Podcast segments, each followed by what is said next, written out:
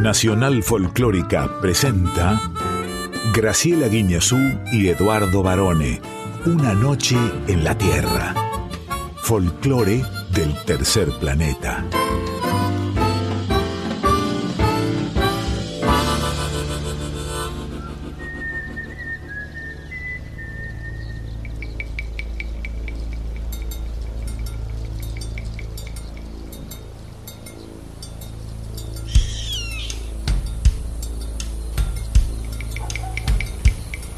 Ya es medianoche.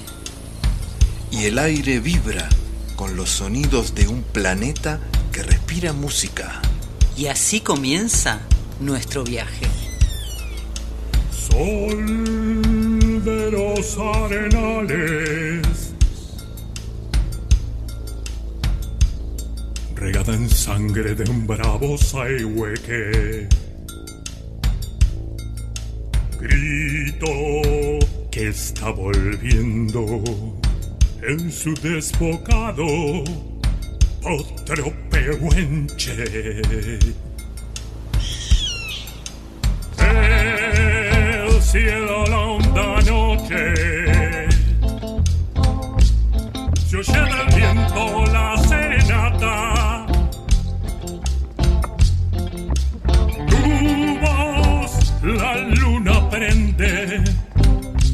la negra simba de mi araucana.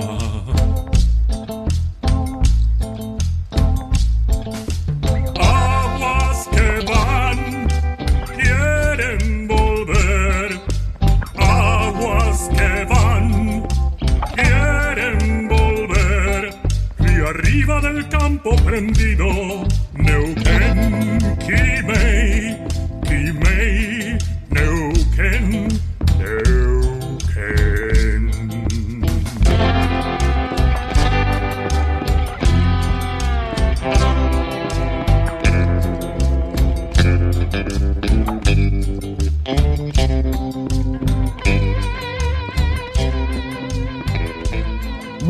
Medianoche, muy buena madrugada y excelente momento. Tengan todos y todas ustedes, aquí comienza otro episodio de Una Noche en la Tierra y vamos a empezar recibiendo a esta verdadera princesa de la primavera, que es la profesora Graciela Guiñazú. ¿Cómo anda, Graciela? Muy buena madrugada, estimadísimo Lic Eduardo José Barone. Estoy muy bien. Usted, eh, perdón. Si yo soy la princesa, Sí. vos que sos el rey, el príncipe. Yo soy el príncipe consorte.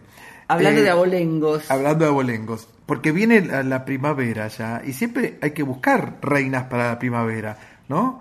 Y, y siempre se aceptan candidaturas. ¿Usted alguna vez fue reina de la primavera en club de barrio o algo así? No, pero te voy a traer una reina. ¡Epa! ¿a quién? Más adelante. Bueno, más hoy. Hoy, claro, por supuesto. Porque ya estamos listos, varones, para empezar este nuevo viaje en el que nos une la primavera, el amor, los los pajaritos. pajaritos y toda la devoción que tenemos hacia la música del tercer planeta, el folclore, como le decimos nosotros, Claro. Que se va a desarrollar aquí. Folclore es toda la Mm. música que escucha, ejecuta o sucede en el pueblo.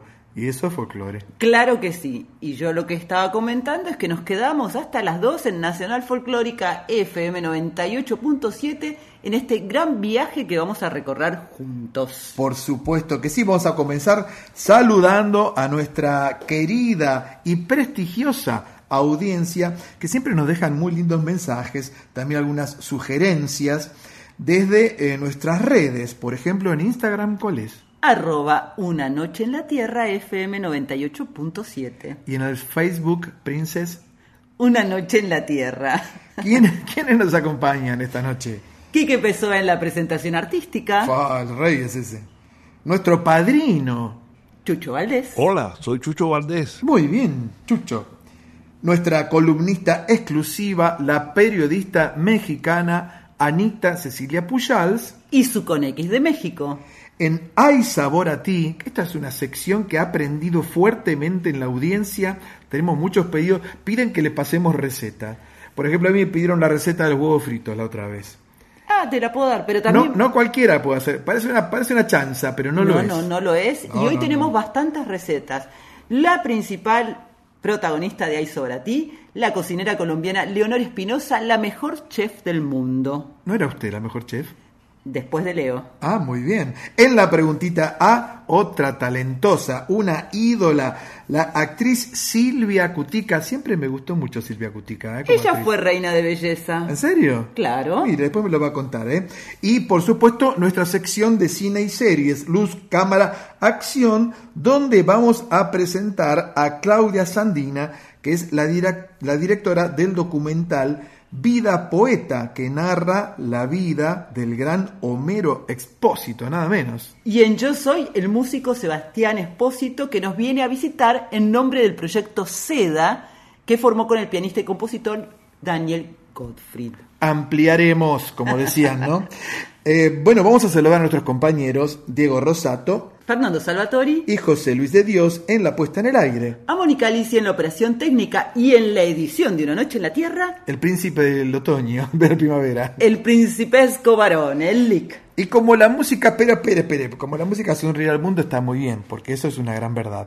Pero usted no te- y ustedes tampoco que están ahí atrás escuchándonos, la audiencia, no se olviden que hoy es martes 13. No es un martes cualquiera, así que, ¿de verdad, varones, será un día de mala suerte? No, como mala suerte. Mire, hubo dos personas, hay dos personas en este planeta, una ya no está, la otra sí, que creen exactamente lo contrario. El 13 es un número de buena suerte. Una fue Sandro y otra quien le habla, porque quien le habla ha nacido un día 13. Claro, y Sandro siempre celebraba el 13. De hecho, te voy a decir algo.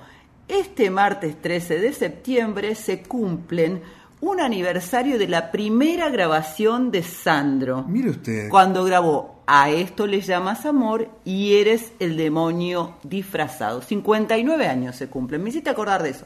Pero sin embargo, más allá de lo que vos y él dicen, Ajá. en muchos hoteles no existe la habitación número 13. Y los pisos tampoco, el piso 13.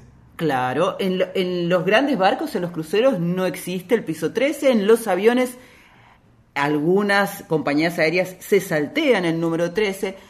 Y es un asunto que viene históricamente desde la última cena y aún antes. Claro. Eh, ¿Cómo se le dice? A la mala suerte tiene, tiene varios epítetos, algunos que son muy locales. Por ejemplo, yeta, yetatore, semáforo, piedra, ¿no? Mufa, le dicen. Pero nada de eso es verdad. Y si yo te digo tresida martiofobia, Llamo a un médico y vengo, es el miedo Estoy al llamando al SAME, 13. estoy llamando al SAME. Tresida, tresida, boma, espera, voy de vuelta. Tresida, bomartifofobia.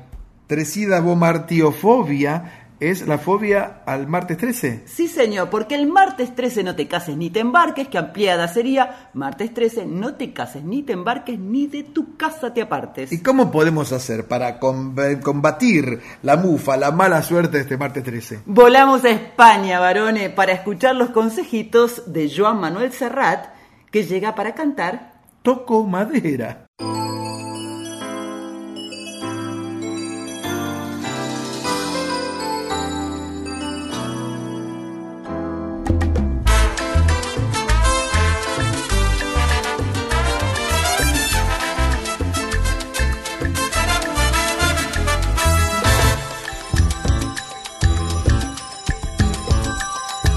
Nada tienes que temer.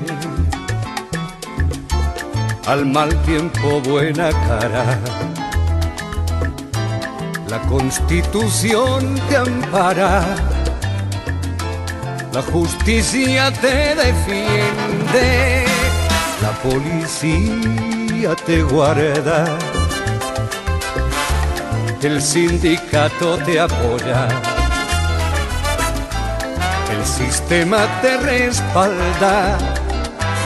Y los pajaritos cantan y las nubes se levantan.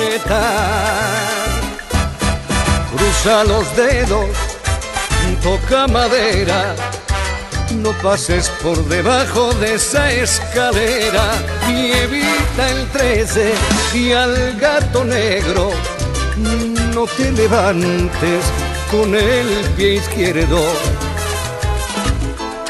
y métete en el bolsillo, envuelta en tu carta astral. Una pata de conejo por si se quiebra un espejo o se derrama la sal y vigila el horóscopo y el biorritmo ni se te ocurra vestirte de amarillo y si a pesar de todo la vida te cuelga el no hay billete. Recuerda que pisar mierda trae buena suerte.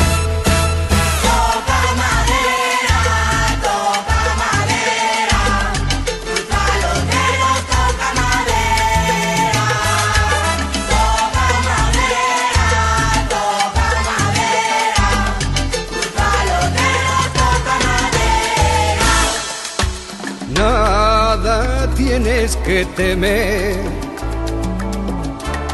Arriba los corazones.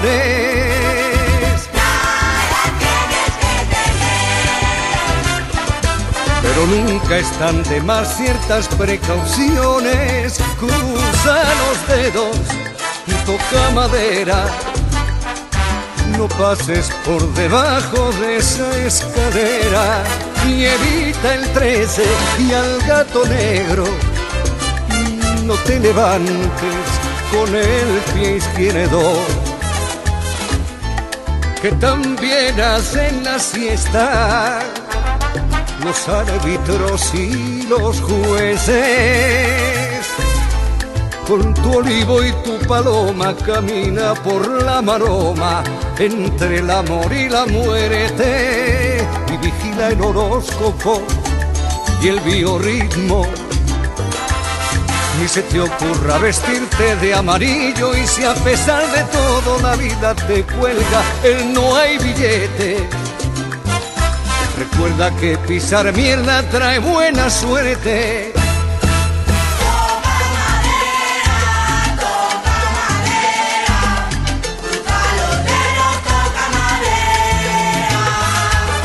Y ajustate los machos, respira hondo, traga saliva, toma carrera y abre la puerta, sal a la calle, cruza los dedos, toca madera.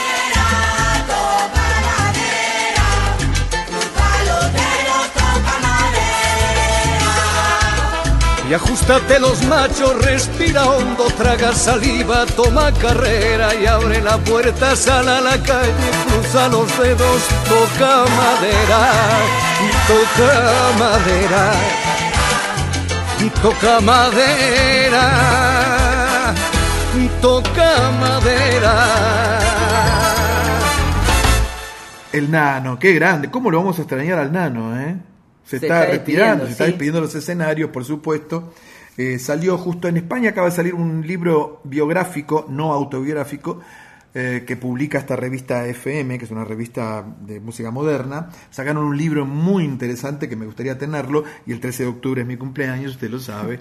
Ya tengo la lista enorme que me estás haciendo, Aaron, en cada noche en la Tierra. Toca Madera está incluida en Utopía de 1992 y entre tantos consejos que cuenta en la canción y canta, cruza los dedos, toca madera, no pases por debajo de la escalera, evita el 13 y al gato negro y no te levantes con el pie izquierdo, dice por ejemplo. Y de paso también dijo, niño, dejaría de joder con la pelota. Justamente Utopía es el vigésimo segundo LP del catalán cantado en lengua castellana y es un giro en su carrera porque Exacto. esta es una salsita, 100% salsa alegre, otro estilo de composición y de canción a la que nos tenía acostumbrados. Claro, por supuesto. E incluso hay un, un álbum que ya tiene varios años que se publicó en, en el- la parte del Caribe, Colombia, México, Venezuela en su momento. Hablo de los años 90, que son todas canciones de Serrat hechas en ritmo de salsa y son montuno.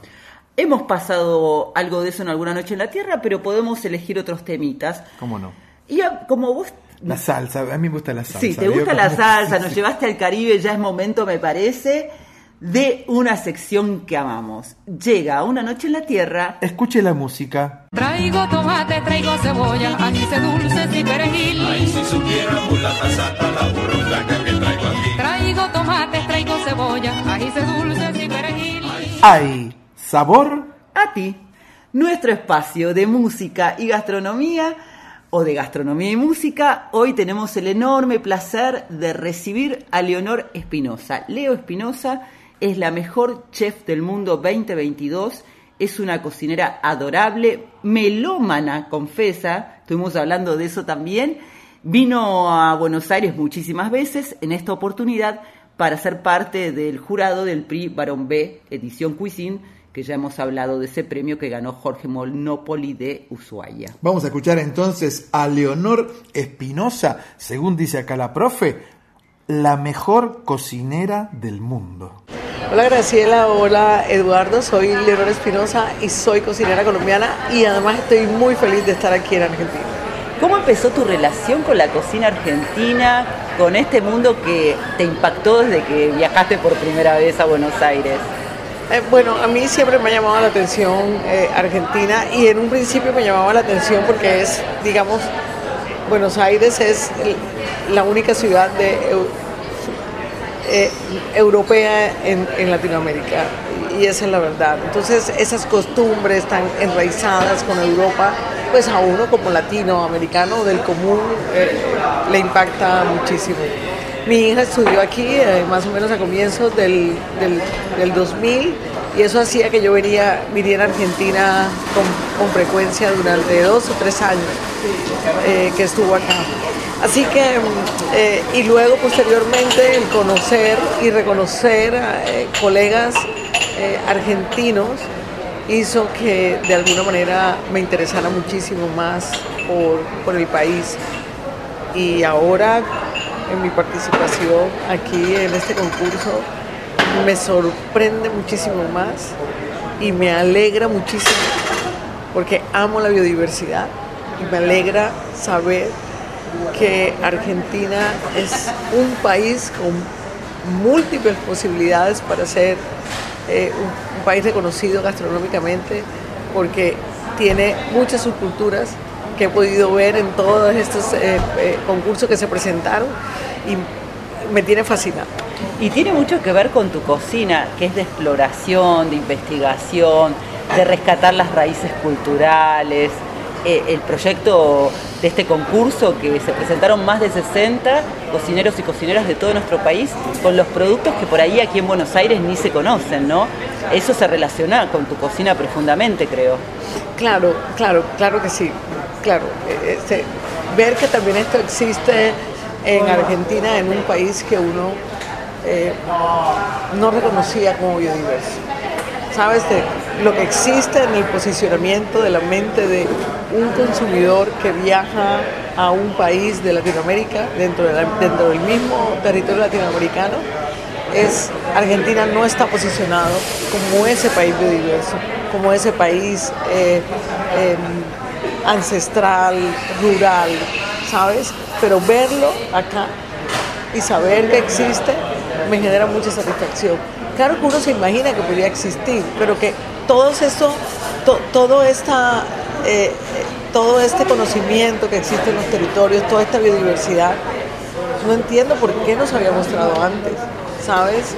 Eh, no entiendo por qué hasta ahora, claro que uno o dos o tres cocineros que han venido trabajando, eh, digamos, no han impactado porque se necesita de un movimiento muchísimo más para que impacte. Eh, para que impacte positivamente en esas costumbres que tienen muy arraigadas todavía a lo externo en Argentina. O sea, las costumbres y las formas de consumo están arraigadas hacia afuera y no hacia adentro. Que eso es muy distinto a lo que sucede en Colombia, por ejemplo. No, en Colombia también. En Colombia, en Colombia somos un país eh, europeizado. Eh, somos un país eh, norteamericanizado, ¿no? Ah, bueno, ahí me gusta. y también europeizado. miramos más hacia allá. hemos mirado más hacia las costumbres de otros países que las nuestras. Lo que pasa es que en Colombia sí ha habido un movimiento en los últimos 10 años que apunte a visibilizar esa Colombia distinta, no solamente desde la gastronomía, sino desde la música, desde las tradiciones eh, orales, desde la literatura misma también. Entonces hoy Colombia es un país que se reconoce musicalmente, que se reconoce gastronómicamente y que estamos trabajando cada día más por mostrar ese diferencial que tenemos como país. ¿Y cuándo te diste vos cuenta de que era por ahí tu cocina? ¿Desde siempre lo supiste? Cuando es que yo empecé en la cocina un poco tarde, ¿no? Más o menos eh, comencé eh, a, finales de los años 90, casi en el 2000, hace 22 años. Mm, cuando más o menos en el 2005 que creé Leo, me di cuenta que lo que había que mostrar era una cocina local. O sea, no podíamos, no podía ser una cocina distinta. En parte porque tenía impreso desde mi infancia eh, la inmersión geográfica, eh, vivir las cosas desde, desde, su origen.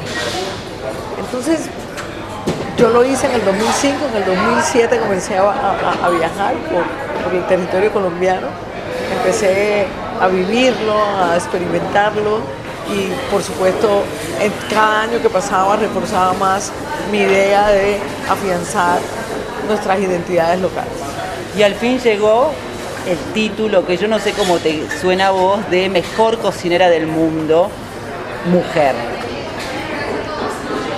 Eh, bueno, los títulos llegan eh, y son producto de, y son el resultado de, de, la laboriosidad, de la constancia, eh, de la coherencia.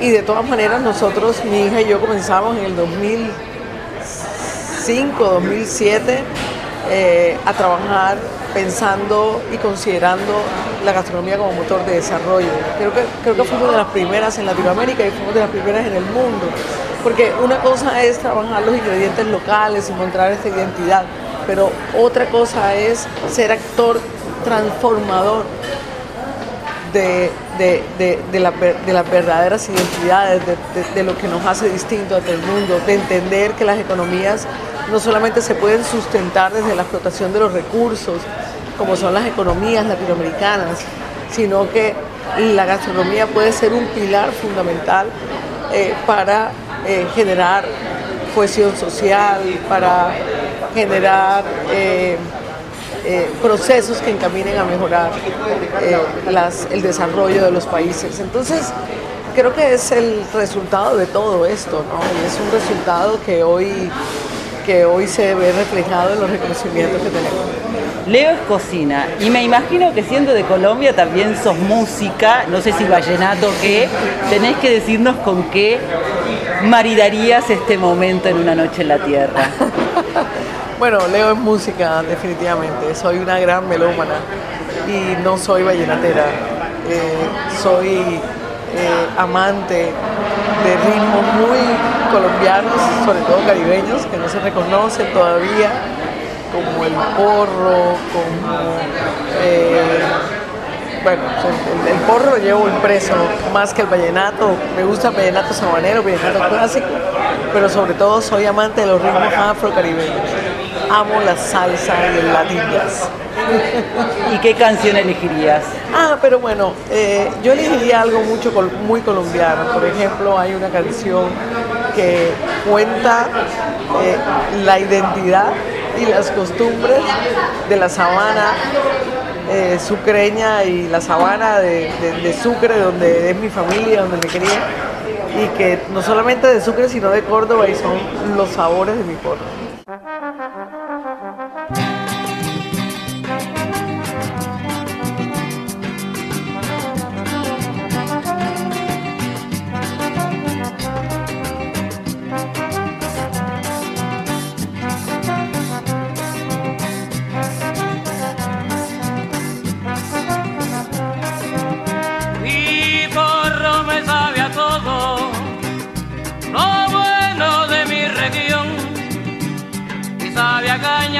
Sabe a toro, mi sabe a fiestas me sabe ron, mi sabe piña me sabe mango, mi sabe leche espera en corral, mi sabe a chine para acá en fandango, que ahí con huevo es machuca bien. Mi porro me sabe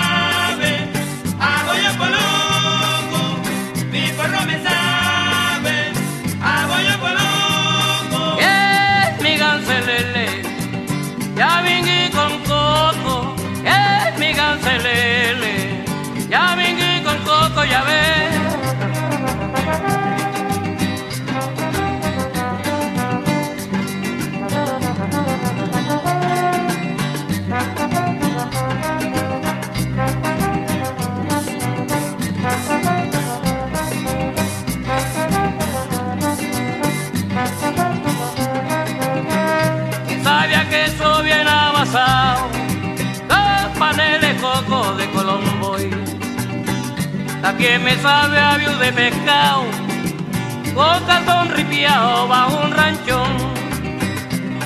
Y porro me sabe a frutas, a mamá y patillas, taja y melón. También me sabe a yucar y no sasa, o en asiento de chicharrón ves. A tu guarapo, con hielo y limón. A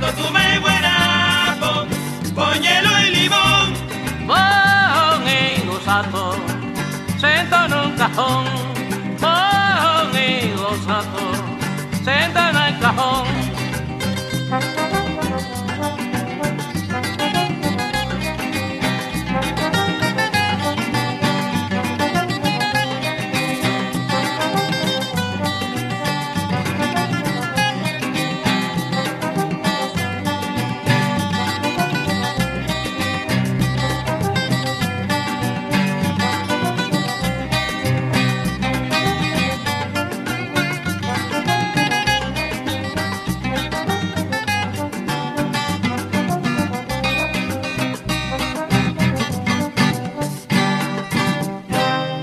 Ay, es un encanto como habla. Y esta canción que recomendó, Los sabores del porro o de mi porro, es un clásico de Pablo Flores Camargo, eh, el poeta del Sinú. Se lo conoció así porque él se crió en esa región de Colombia. El Valle del Sinú. Sí, señor. Se crió entre porros, fandangos y cumbias y su gran aporte es que le introdujo versos al porro, porque antes era instrumental. Claro, eso le iba a decir. Generalmente se lo conoce como una música para bailar, una música instrumental. Pero él ante la expansión del vallenato dijo, al porro hay que ponerle letra para que diga algo y así fue como él se convirtió en uno de los más brillantes creadores en la historia de la música del Caribe. Yo me quedé encantado con la voz de esta tremenda cocinera que es Leonor, pero usted la conoce bastante mejor que yo, ¿verdad? Te decía que es la mejor chef del mundo 2022 según un prestigioso listado, eh, los 50 mejores restaurantes del mundo, que es quien sitúa a los cocineros y cocineras de todo el orbe en distintas categorías. Ella tiene un restaurante eh, que abrió en 2005 en Bogotá, el restaurante se llama Leo, que este año fue ubicado en el lugar 48 en ese mismo ranking. Y, y bueno, Leo básicamente ama a la Argentina, la conoce bien como nos contaba porque su hija Laura estudió en Buenos Aires ¿A qué estudió Laura? la carrera de sommelier Ajá. y venía muy seguido. Y lo más interesante de Leo, que además de cocinera y de haber empezado, como nos contaba, relativamente tarde, porque ella antes que cocinera fue artista plástica, escritora, se formó en bellas artes, en economía, y siempre estuvo muy comprometida con las costumbres indígenas de su país. La biodiversidad, la situación social, y todo eso está expresado en su cocina, es una narrativa en donde están contemplados los diversos ecosistemas de su país y de hecho, ¿sabes cómo llama su menú? No, ¿cómo lo llama? Ciclo bioma. Ajá. Y lo que dice siempre Leo es que ella reinterpreta por un lado las recetas ancestrales, las transforma en lo que se llamaría alta cocina, que igual a ella ese término no le gusta en el sentido que para ella es cocina auténtica y no tiene que ver con estas etiquetas, pero lo hace desde un respeto muy profundo por la tierra, pero además desde el conocimiento y desde la unión de Latinoamérica. Es realmente muy interesante lo que ella nos ha contado, lo que ella hace. Ojalá podamos ir algún día a Bogotá a comer en su restaurante, porque es deliciosa mujer, deliciosa cocinera. Y además, fíjate, tanto es su compromiso que la canción que eligió tiene que ver con la cocina y también con la tradición cultural de su país. Así que le agradecemos muchísimo a Leo que haya estado en Aizaborati y también a Sofía Matera que hace todo posible. Por supuesto, profesora. Bueno, eh, yo estoy muy primaveral. Mire cómo me vine. De cuerpito gentil. Te veo, varones. Sí. ¿Y, Te- qué, ¿Y qué pasa en cada primavera? Cuente. Y en cada primavera, por ejemplo, llega el dúo Coplanacu para cantarnos esta canción.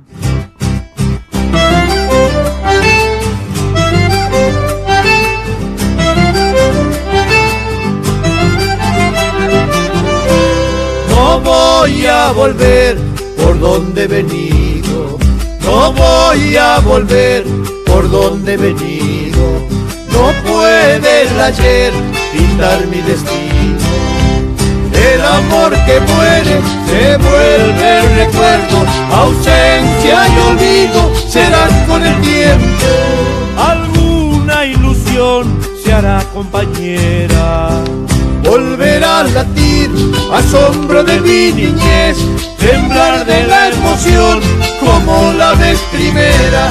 No voy a volver pisando mi huella.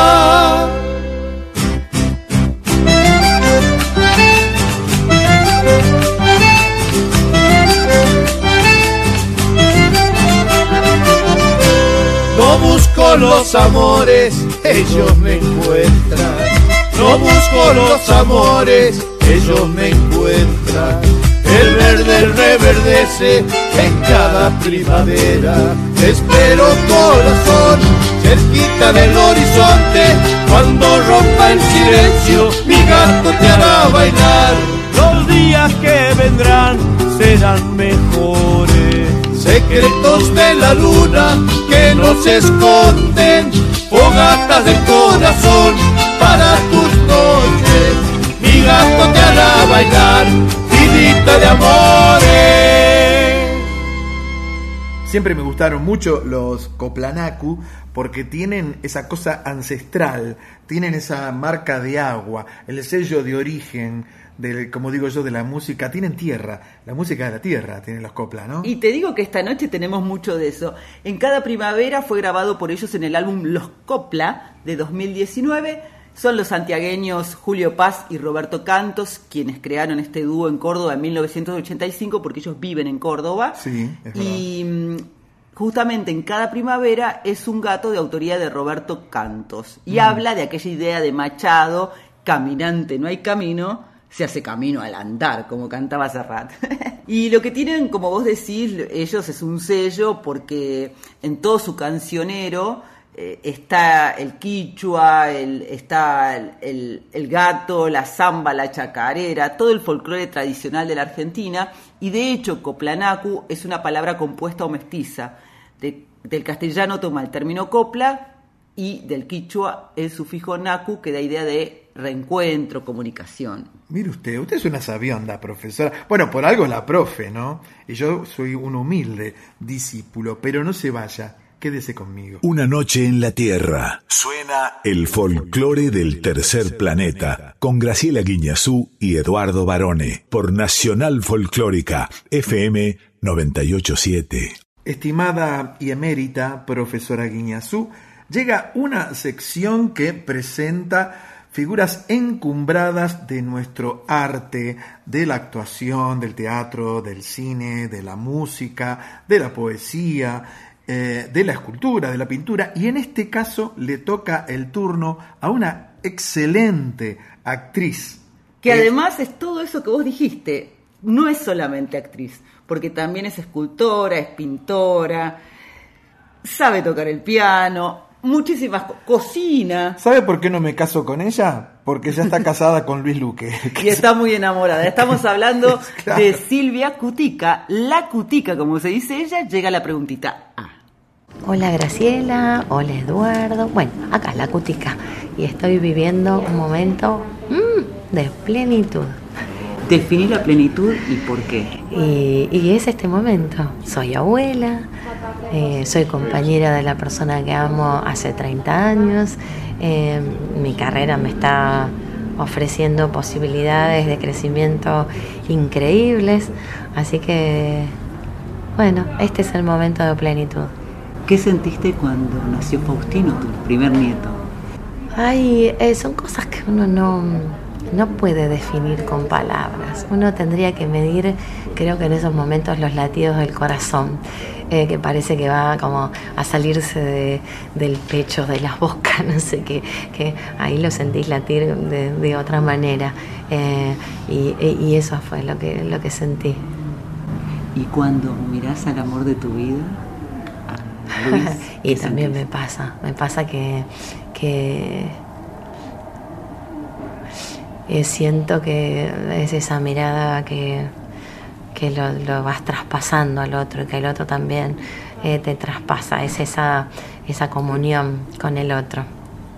Eh, eso me sucede, que estamos toda la vida juntos, no sé, vamos transitando el camino juntos. Esa es la sensación que tengo cuando lo, cuando lo miro. Que se complementa con la sensación cuando ves a tu hijo también, no lo Ay, no sé afuera. todo. No, mi hijo es. A mi hijo, ver a tu hijo con un hijo, creo que es de las cosas más fuertes que me pasaron en la vida también. Ver el amor en los ojos de mi hijo. eh, no. Y además me pasa una cosa curiosa porque eh, yo a mi mamá le decía vieja, la- no la llamaba mamá, pero le decía vieja porque en húngaro el vieja es muy amoroso. Entonces, desde siempre, Santi, mi hijo, me escuchó decirle a mi mamá vieja. Y él de chiquito le decía vieja. Y ahora y me pasa que lo escucho y lo llama a Faustino, le dice, cuando está medio molesto o algo, le dice, bueno, viejito, bueno, viejito, me mata. Me parte, pero me parte el corazón porque digo, mira vos, a mi mamá le decía vieja y a su hijo él le está diciendo viejito. Las Ah, vueltas de la vida. Las vueltas, sí, sí, sí. Y esas vueltas de la vida también te encuentran en el escenario protagonizando una obra en donde todo esto que contás es lo opuesto, porque es una obra de terror. Es una obra de terror, es una obra de suspenso, de terror, donde los personajes va, se van volviendo diabólicos. Es un gran juego eh, de, de- de maquiavélico, te diría, con de tres personajes hacia otro personaje, que lo hacen dudar realmente de su, de su identidad. Y le sucede eso también al público, que empieza a dudar de si estos personajes son lo que dicen ser o realmente el, el- el otro, el cuarto personaje es el que tiene la razón y que los desquiciados, digamos, son esos tres eh, personajes. Es, es como es como ir eh, desenvolviendo eh, las capas de, de una cebolla y vas encontrando cada vez otra cosa y otra cosa y otra cosa y en el centro no sabes qué vas a encontrar. Lo divertido es que hablas de esta obra, El cuarto de Verónica, Sí. y se te transforma la cara, te pones cara de serie De mala. Y antes tenías cara de felicidad total. Que Las me acuerdo, claro, es que voy entrando, voy viendo lo que es la hora y ya no puedo sonreír tanto. lo Y si tuvieras que elegir una canción que te inspire y que te provoque esa alegría en el corazón que describís. Eh, Seguir viviendo sin tu amor de Spinetta. Esa canción me la escucho y me, me llena de amor y, lloro muchas veces. Me, me produce como tanta emoción y él además. Me parece que fue un músico que yo ahí me enojo un poco con la vida y digo, estos personajes no pueden morir, estas personas tan amorosas no se pueden ir, bueno, están de otra manera, pero físicamente debieran quedarse siempre con nosotros. Eh, pero, y, y eso me produce como, me- me- me- eh, de verdad, lloro, así estoy sola, por ahí escucho, voy por la calle y me acuerdo de esa canción y me produce unas lágrimas, pero de, de, de, de- de emoción y de, de amor, digo, es puro amor. La compartimos entonces. Ay, por favor.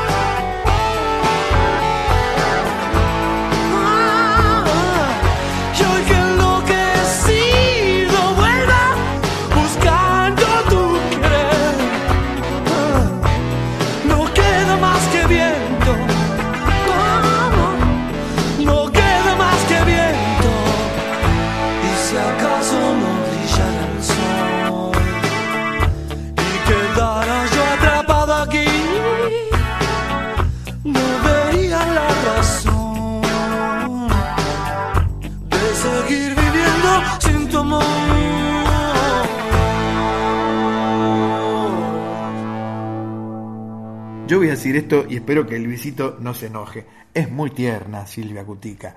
Eh, yo vi un avance por mi trabajo de periodista, pude ver un avance de la ópera prima, la película de Julio Chávez, que él hizo como director, además de actor, que es Cuando la miro. Y ella, Silvia Cutica, trabaja. Cuando ella aparece se ilumina la pantalla. Así se lo digo. Sí, se estrena, vamos a además aclararlo, este jueves, la película Cuando la miro. Hizo de todo este año, está muy activa Silvia Cutica. Yo la fui a ver eh, a la obra de teatro El cuarto de Verónica, que es una obra de Aira Levin, el autor del bebé de Rosmarie. Sí, claro. Es una, es una obra que tiene como cierto suspenso, ¿no? Es una obra de teatro, es una pesadilla, varones. Ah, entonces no voy ahí, me da miedo. No vuela ni una mosca. Desde el principio al fin Upa. estás en vilo porque nunca sabes lo que va a pasar. No te quiero contar de qué se no, trata. por supuesto. no, Porque no. acá es muy importante. Usted no puede spoilear. No, es muy importante no spoilear, porque si no, te, no tiene gracia. Está junto a Fabio Aste, Adrián Lázare y Fernanda Provenzano. Lo que hace Silvia,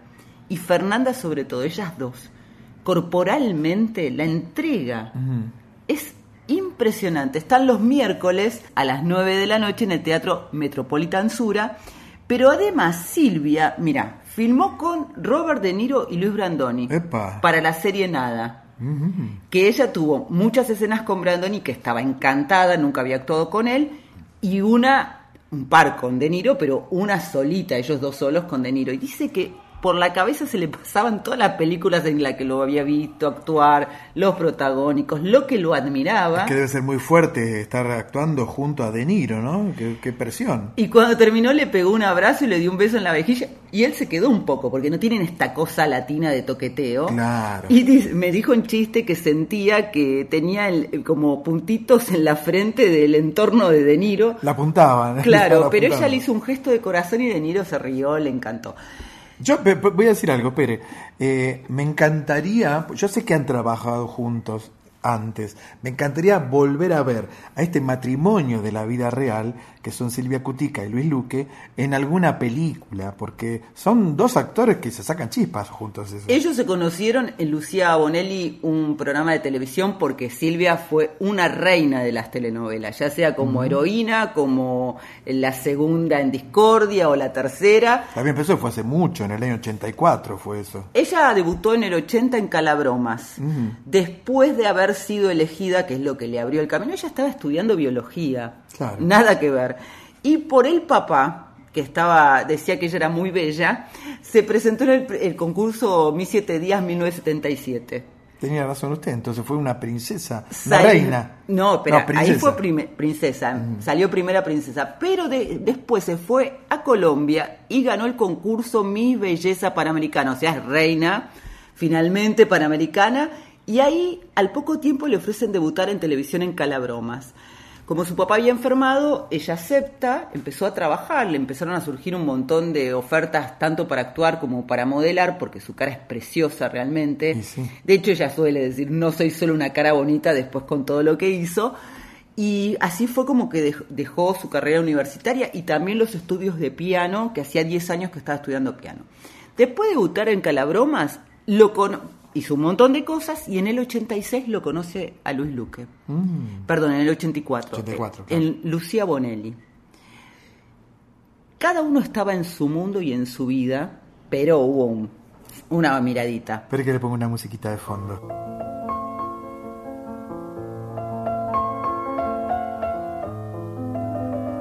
Se volvieron a encontrar en primer amor en 1993 y ahí ya estaban los dos separados.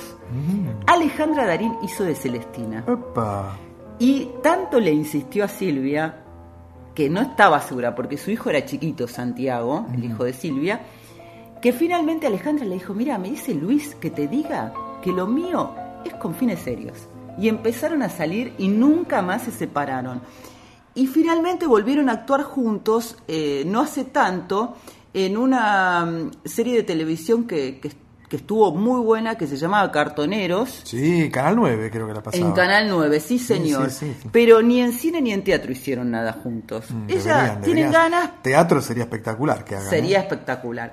Pero Silvia, volviendo a ella, te decía que este año hizo de todo Eh, porque, por ejemplo, ahora... per- perdón, espere, espere, porque esto, eh, yo los veo a ellos haciendo una comedia musical, porque Luis canta y es muy buen cantante además. Y ella tocando el Ella piano. toca el piano, también es música. Son perfectos, pero claro, por supuesto. No, lo que te decía es que ella, además de filmar con De Niro y Brandoni para la serie Nada y estar en el cuarto de Verónica, la obra esta del Metropolitan, Qué buen título, nada, ¿no? Porque cuando uno, uno está viendo la serie y llega, llega, no sé, la novia o el novio de uno, ¿no? Dice, ¿qué estás viendo? Nada.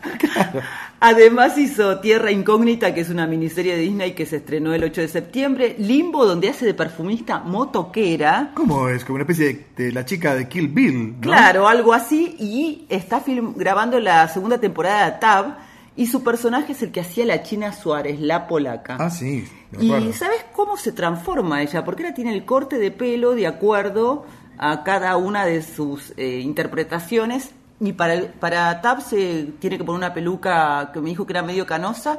Y para mm, el cuarto de Verónica también usa una peluca. Es una chica camaleónica. Camaleónica. Y lo más importante, te digo, es que ella eh, fue abuela el 10 de agosto. No. Sí, de Fausti, ¿En de? Faustino. ¿Pero Y qué? está súper feliz. Pero ¿cómo será? ¿Qué, ¿Qué tiene esta chica? No, no puede tener más de 45, 47, o me quedé en el tiempo yo. No sé, bueno, da, da muy joven, da muy Es joven. preciosa y tan preciosa es que eligió seguir viviendo sin tu amor, la canción de Luis Alberto Espineta para acompañar este momento de la preguntita A. Y varones le agradecemos por supuesto a Alejandro Beroutis que nos permitió ir al Sí, teatro. un amigo de la casa que además canta y canta muy bien hablando de cantar. Hace show. Tenemos que ir cuando Alejandro Berautis eh, haga algún show, tenemos que ir a verlo. ¿eh? Por ahora te propongo irnos a Alemania y a Perú al mismo tiempo. Un solo viaje para conocer a Ana Lu y Llaves. Porque llegan para ser niña cambá.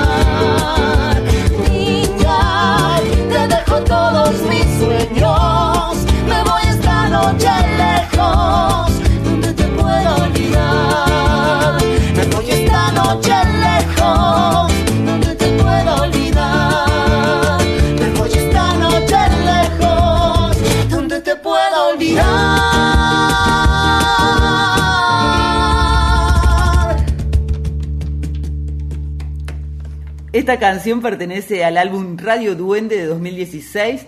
Es una de las más de 500 versiones que existen de Niña Cambá, escrita en 1969 por el compositor boliviano César Espada Morales. Que si no les gustaba lo que componía, ahí los ensartaba, ¿vio?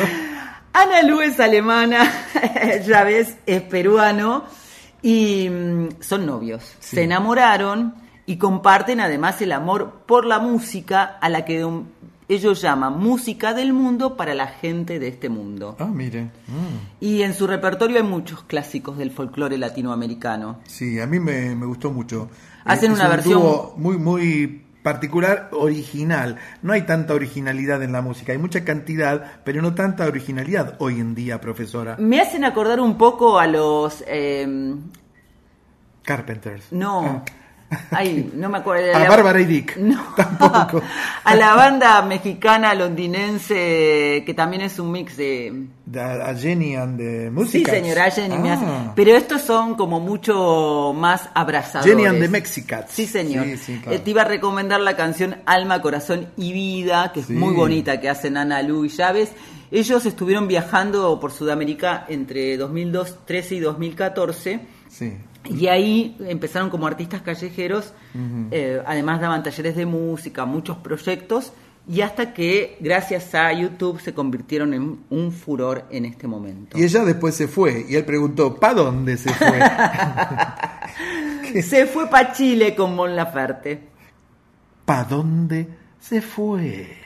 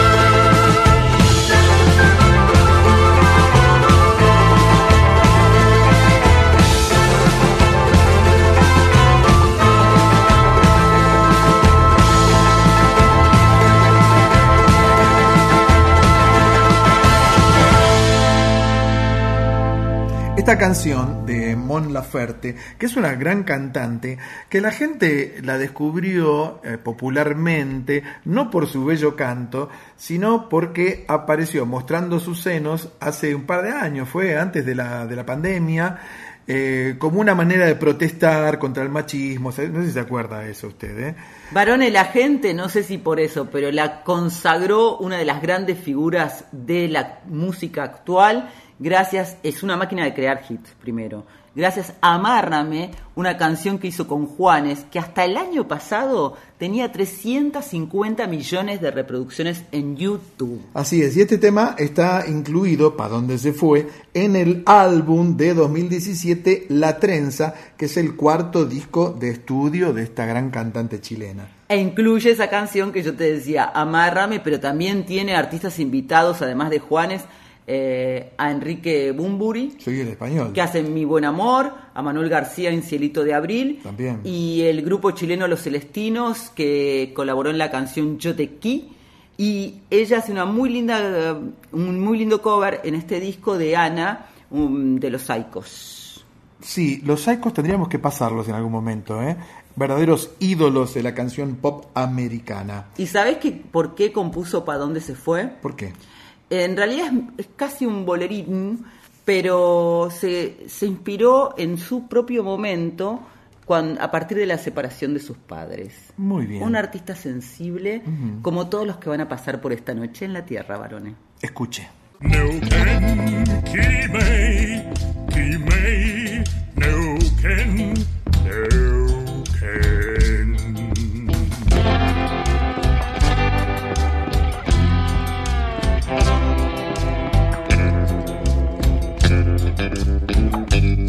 Una noche en la Tierra, folclore del tercer planeta, con Graciela Guiñazú y Eduardo Barone. ¿Qué manera de viajar, varones?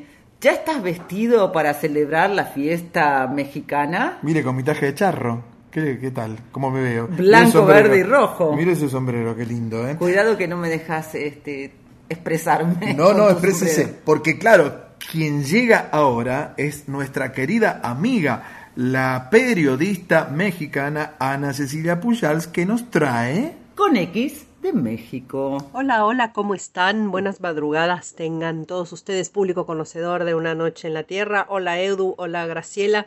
Y bueno, pues esta semana mi columna va a ir enfocada a las fiestas patrias de México, ya que esta semana, el 15 y 16 de septiembre, se celebra un aniversario más de nuestra independencia y, y todo México se viste de verde, blanco y rojo y todos los mexicanos que vivimos en el exterior pues tenemos nuestro corazoncito puesto en México, buscamos un rinconcito donde ir a dar el grito de Viva México con amigos o en nuestra casa, en un balcón, donde sea, pero tratamos de festejarlo. Por supuesto, se come mucho, se bebe mucho y no debe faltar la música de mariachi. Y a esto me quiero referir porque el mariachi fue declarado Patrimonio de la, Humanidad en 2011. Y, y, mm, es realmente, a ver, es nuestra música, es la música que nos representa en el mundo, es la nave insignia de los mexicanos. Y mm, desde luego, pues si muchos de ustedes han escuchado música de mariachi, escuchan el rey, escuchan la viquina, el mariachi loco, el cielito lindo, en fin, hay como todo un repertorio impresionante de mariachi. Em, pero ¿qué pasa? Yo me quise enfocar en una cosa. Cuando un mariachi entra a escena, entra a tocar en una fiesta, entra a algún lugar, siempre toca una canción en específico, que es el son de la negra. Ese arranque del, ese arranque del mariachi, que es para arriba, como dicen acá, ¡pum! para arriba, em, no es gratuito. El son de la negra es una, es una canción que ya existía, es un, es un son en realidad que ya existía desde hace muchísimos, muchísimos años.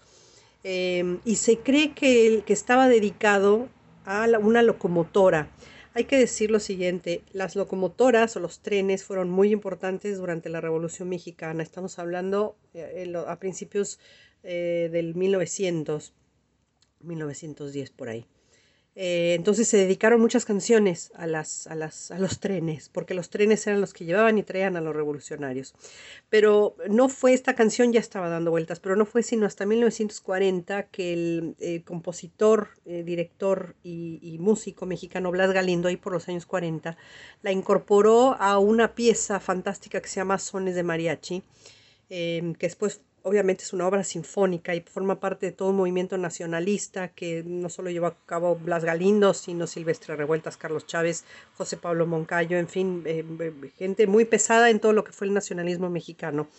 Eh, pero el son de la negra es muy bonito. El son de la negra, lo vamos a escuchar en un momentito más, es esa cadencia del arranque de una locomotora.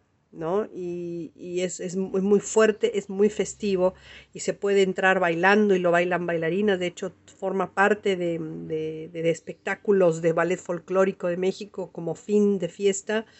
Eh, como con bailarines y es, es, muy bonito, es muy festivo, es muy emocionante para un mexicano escuchar a un mariachi entrar a una fiesta tocando el son de la negra. Es, es un clásico, es como dicen acá, es un número puesto. Hoy lo vamos a escuchar en una versión que me gusta mucho, eh, cantado por Oscar Chávez, en, una, en un disco maravilloso que se llamó Cantos Ferrocarrileros, donde rescata todo un repertorio de la música eh, de, la, de, la, revolución.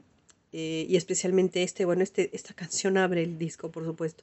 Este es con el Mariachi Oro Juvenil, una formación que sin ser muy escandaloso, muy grande, es de una, de una fineza impresionante. Así que aquí les dejo el son de la negra.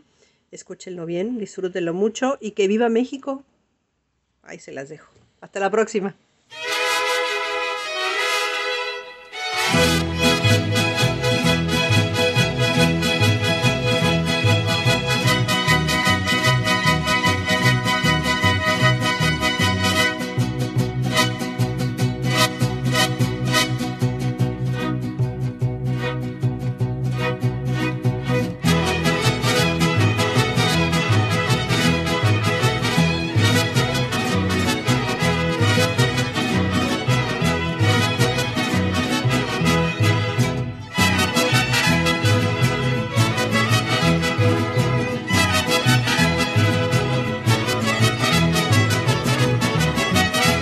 Negrita de mis pesares, ojos de papel volando, negrita de mis pesares, ojos de papel volando, a todos diles que sí, nomás no les digas cuando así me dijiste a mí, por eso vivo penando.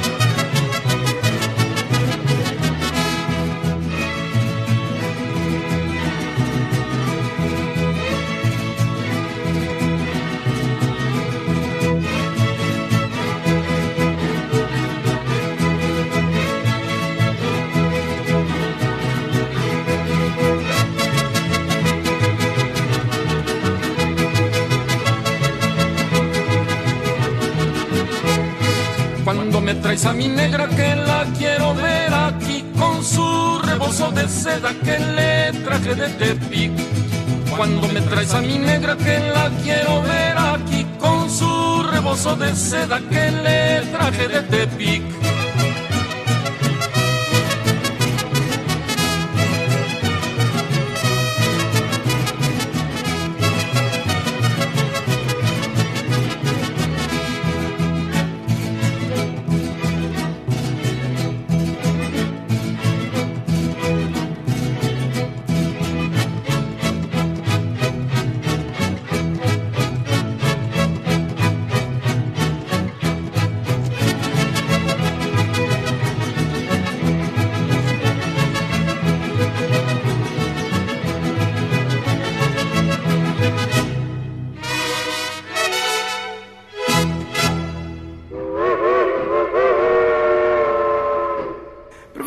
Que algunos compositores que seguramente la han conocido, se la han cruzado en algún lugar a usted y le dedican canciones. Este tema de Oscar Chávez, ¿cómo se llama? El son de la negra. ¿Se lo hicieron a usted? No, ¿sabes que no me lo hicieron a mí? Ni siquiera a otra negra ni a otra mujer. En Mm. realidad es un homenaje a la locomotora, como nos contaba Anita. Y si prestaron atención, el final del Son de la Negra es con la bocina y la marcha de la locomotora típica.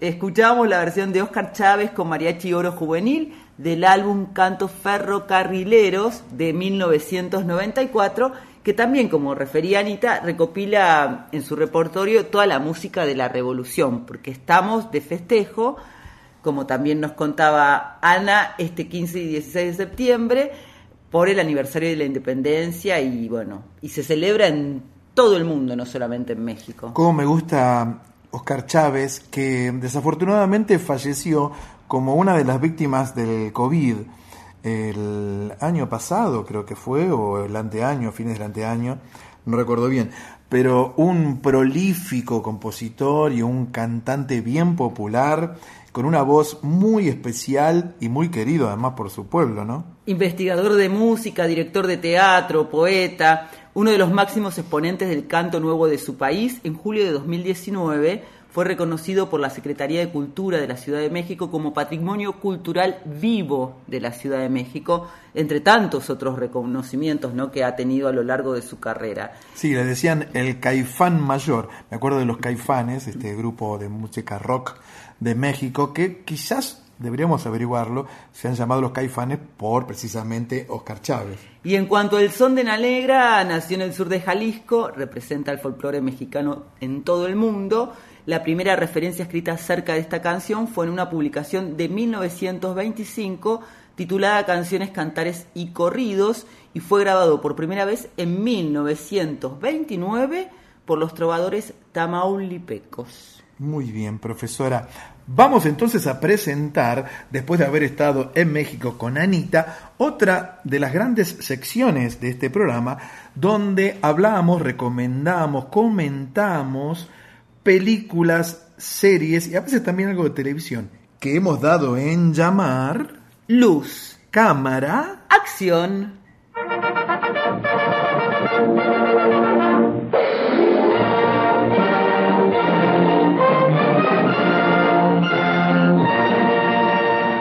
En esta oportunidad traemos algo verdaderamente especial, sobre todo para los amantes del buen tango, ¿eh?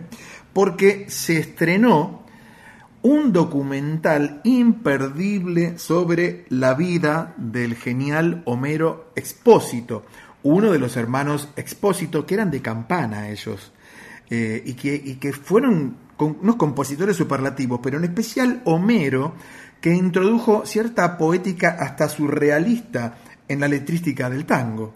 Vida Poeta Homero Expósito se llama esta película documental y vamos a escuchar a Claudia Sandina, que es la directora y la guionista. Hola Graciela, hola Eduardo, hola gente de la noche en la tierra, ¿cómo están? Soy Claudia Sandina, la directora de la película documental Vida Poeta Homero Expósito, y quería comentarles que la película va a estar exhibiéndose en el marco del Festival de Tango de la Ciudad de Buenos Aires el miércoles 14 de septiembre y viernes 16 de septiembre, también 19 horas, en el Centro Cultural San Martín. Esto es Sarmiento 1551. Las entradas son gratuitas, pero hay que reservarlas por la página del festival. Y decirles que estoy muy feliz eh, de que el documental tenga esta difusión. Realmente mi intención al hacer el documental de Homero Expósito fue hacer un aporte a la cultura. Me di cuenta que los autores son poco conocidos a veces, se conocen las obras, pero no quiénes son los creadores de esas obras. Y bueno, la vida de, de Homero ya de por sí es muy rica eh, y su obra, que es especial, porque fue un poeta especial, es también enorme en cantidad y en calidad. Entonces eh, me pareció importante eh, hacer un documental sobre él, donde aparte participaron su familia, la familia Espósito, eh, gente que lo conoció como Raúl Lavie, investigadores del tango, artistas. Fue una hermosa movida eh, y un aporte para la cultura. Eh, quisiera además recomendarles hay muchos, porque son muchos los temas que, me gustan, todos fueron éxito, pero me animaría a recomendar uno que es precioso y que es eh, maquillaje. Los espero en el cine, muchas gracias.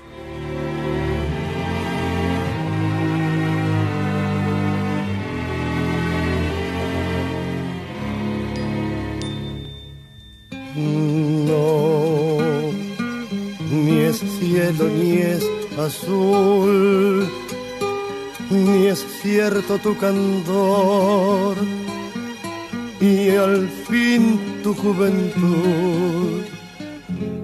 Tú compras el carmín y el pote de rubor que tiembla en tus mejillas y ojeras con verdín para llenar de amor tu máscara de arcilla. Tú, que tímida y fatal, te arreglas el dolor después de sollozar. Sabrás cómo te amé un día al despertar sin fe ni maquillaje, ya lista para el viaje que desciende hasta el color final. Mentiras, que son mentiras tu virtud, tu amor y tu bondad, y al fin tu juventud. Mentira, te maquillaste el corazón, mentira sin piedad, que las de amor.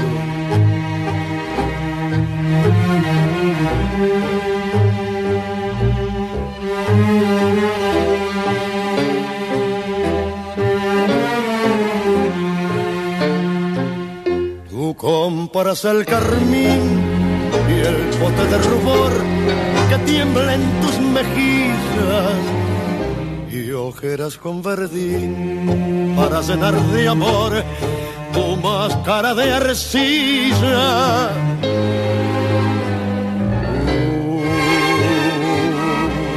qué tímida y fatal te arreglas el dolor después de sollozar. Sabrás cómo te amé un día al despertar sin fe ni maquillaje, ya lista para el viaje que desciende hasta el color final. Mañana y este próximo viernes volverá a exhibirse siempre a las 19 horas este documental sobre Homero Espósito en el Centro Cultural San Martín, la entradita por Sarmiento 1551. Yo quiero ir a verlo. ¿eh? Sí, es gratuita, pero te tenés que anotar en la página web del Centro Cultural San Martín. En cuanto a su directora, es su debut, su ópera prima. Es escritora, contadora pública, autora, productora y guionista de contenidos de tangos. Claudia se dedica al estudio e investigación de la historia argentina y desarrolla tareas de difusión del tango a través de su portal Tango Ayer y Hoy. Estudió dramaturgia, em, escritura creativa, dirección de actores, hace de todo. Claudia Sandina escribió el libro del tango Nos cuenta a través de sus letras, que fue declarado de interés cultural por el Ministerio de Cultura de la Nación e hizo en España, editó el libro Acaricia mi ensueño. Sí, estábamos, estábamos bueno, en, primer lugar, estábamos escuchando Maquillaje, nada menos que al polaco Roberto Goyeneche, con la orquesta de Atilio Estampone. Fue grabado en el disco Roberto Goyeneche interpreta a Homero Espósito, serie argentinísima de 1974. En realidad los hermanos eh, Espósito han hecho no solamente tangos, una famosa canción pop, le diría, de los años 60, que interpretó un trío que se llamaban los TNT. Era Eso, se llamaba Eso. No sé, Usted no se acuerda porque es muy joven. Eso, eso. No, no, no. Era así, mire, yo le voy a contar. Tienes eso, eso, eso. ¿Qué me tiene preso, preso, preso? Era... ¿Y qué combina con queso? queso? No, no, no. Usted por la hora de tener hambre.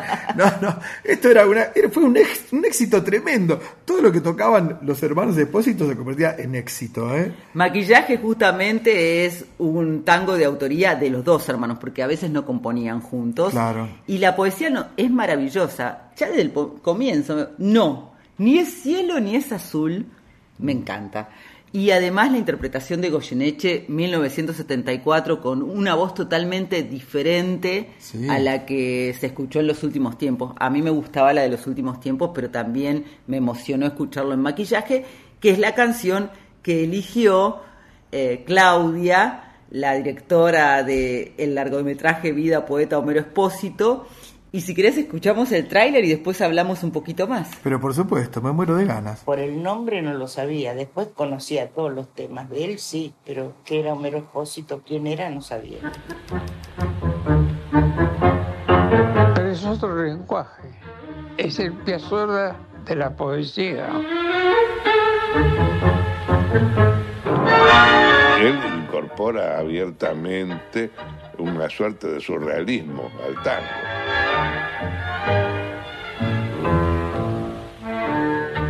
Hay dos clases de poetas que se suman a la época de las orquestas del 40. Los nuevos tienen como primera aparición así descollante a Homero Expósito. Sus obras comenzaron a ser cantadas por todos los grandes de aquel momento. Tenía una, una sonrisa entre socarrona y de hombre vivido, que también lo hacía muy especial. Él era arrollador en su personalidad. A veces se levantaba a las 2, 3 de la mañana y se iba con la perra, o sea, no era una vida de un tipo normal. Te digo que a mucha gente no le gustaba esos invencionismos de Homero. Los tangueros tradicionales decían, ¿qué está diciendo este hombre?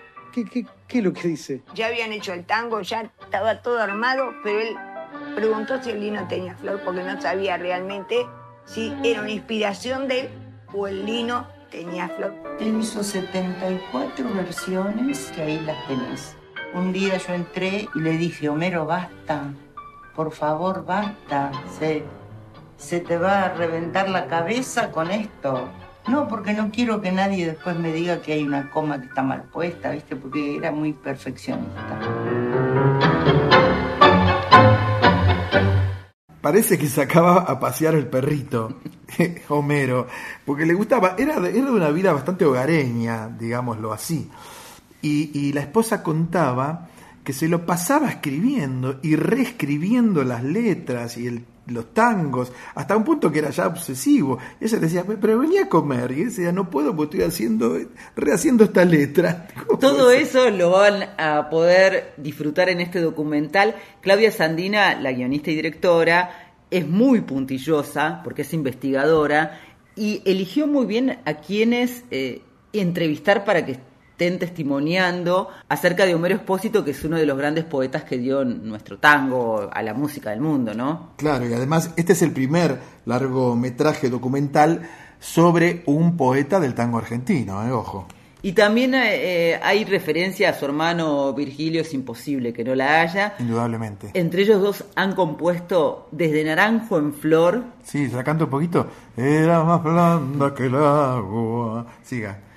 Que el agua blanda. No, no, que siga con la, con la lista, digo, con la lista. Chau no va más, Mm. también en Goyeneche es una gran versión, Chau no va más. Claro. Y un bolero, ¿Cuál era? el más famoso de todos los boleros que los cubanos no pueden creer, siempre pensaron que eran de ellos hasta que se enteraron que no, que era de dos argentinos. Ajá. Vete de mí. Sí, sí, buenísimo, claro. ¿Y cómo no van a pensar que era de ellos los cubanos? Por supuesto. Es que en realidad quien lo hizo famoso mundialmente, hay muchísimas versiones también, como 500 versiones sin exagerar, el de Vete de mí. En realidad quien lo hizo famoso, famoso, famoso, famoso, famoso, fue un cubano, Sí. Bola de Nieve. Bola de nieve, claro. Pero ¿por qué Bola de Nieve escuchó Vete de mí? se lo escuchó cantar a Daniel Riolobos. Ah, sí. Que Daniel Gran Riolobos, cantante, sí, gran que había ido a Cuba. Mm. Y los hermanos Espósito se lo dieron a Daniel porque andaba buscando un bolero. Y ellos no, no le podían, vete de mí, hacérselo grabar a nadie porque era muy alto y los tangueros no llegaban a una Claro. tonalidad tan alta. Cuando Daniel Río Lobos le pide, ¿tienen un bolero? Le cambiaron la música y lo hicieron bolero. Claro. Cuando Bola de Nieve lo escuchó, lo incorpora a su repertorio y después empezó a rodar hasta que llegó a Brasil, varones. ¿En serio? Sí. ¿Y quién lo hizo en Brasil? Escucha. A ver.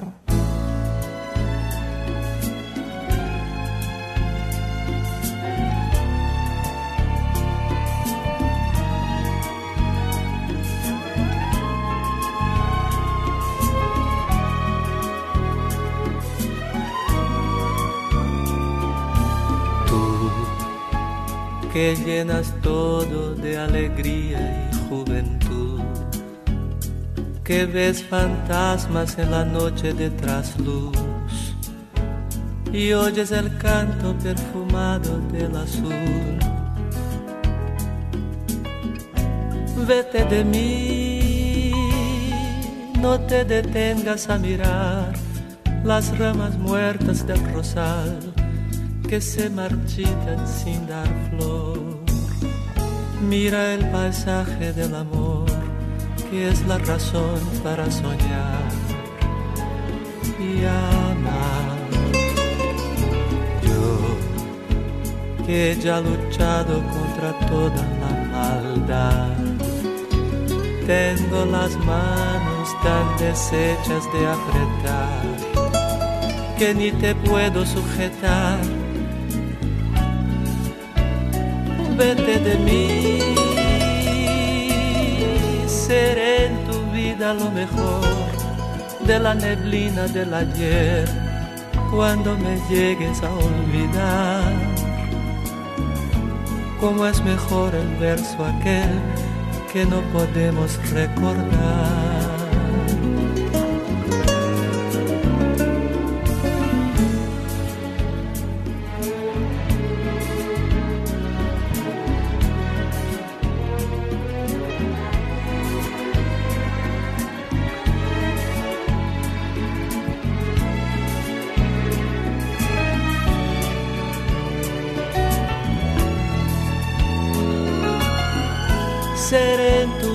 Lo mejor de la neblina del ayer cuando me llegues a olvidar. Como es mejor el verso aquel que no podemos recordar.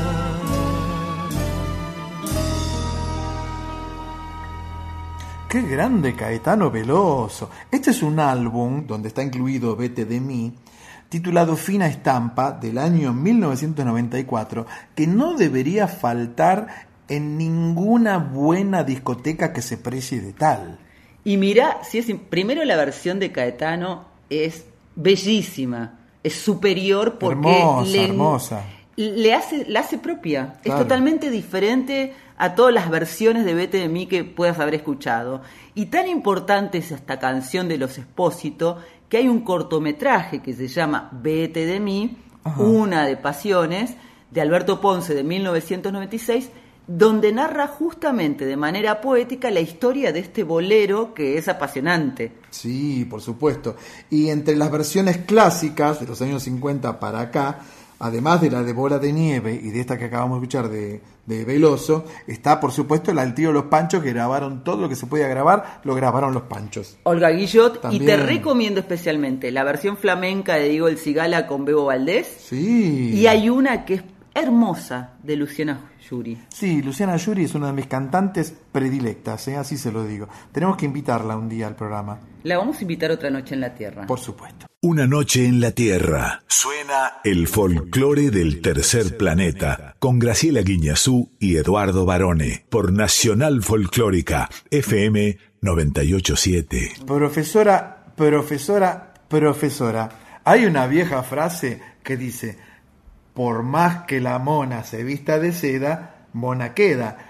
Pero en este caso va a tener que escuchar lo que va a hablar Sebastián Espósito, que llega para presentarse en nuestra columna Yo Soy. Hola Graciela, hola Eduardo. Bueno, un placer para nosotros estar en una noche en la Tierra. Mi nombre es Sebastián Espósito y hablo en nombre de SEDA, el proyecto que tenemos junto a mi queridísimo compañero Daniel Gottfried. Daniel Gottfried en piano y composición y quien les habla en guitarra de ocho cuerdas y composición. Y para los que no nos conocen, les cuento un poco la historia de SEDA, que nace allá por el 2018 y es un poco el fruto de muchos años de trabajo en conjunto con Daniel. A partir del año 2009 que nos conocimos en Barcelona, Daniel estaba tocando junto a Franco Luciani presentando un disco de armónica y piano, armónica y tango se llama, y yo estaba acompañado de la cantante Roxana Med. Y a partir de ahí, bueno, eh, nos empezamos a, a, encontrar, a llamar para distintos trabajos de producciones de discos, grabaciones, participaciones con nuestros proyectos, música para películas, o sea, hicimos un gran recorrido junto de laburo y un poco seas el resultado de todos esos años de trabajo en conjunto, de una visión muy similar en la música este, y en, en el amor que le ponemos y la entrega a nuestro oficio. En ese entonces ya Daniel era el arreglador, pianista de Lidia Borda, estaba también compartiendo proyectos con Franco Luciani. En mi caso yo estaba acompañando a la cantautora Roxana Med, venía de haber trabajado con León Gieco, Abel Pintos. O sea, los dos nos cruzamos en un momento donde nada, éramos muy jóvenes, porque pasó el tiempo, pero con mucha actividad artística y de oficio como músico encima. En el año 2018 formamos SEDA, que nace a partir de un amor muy profundo por la música de nuestro país. Por eso en nuestro repertorio aparece Gardel, aparece Chupanqui, aparece Stamponi y otros grandes autores y compositores.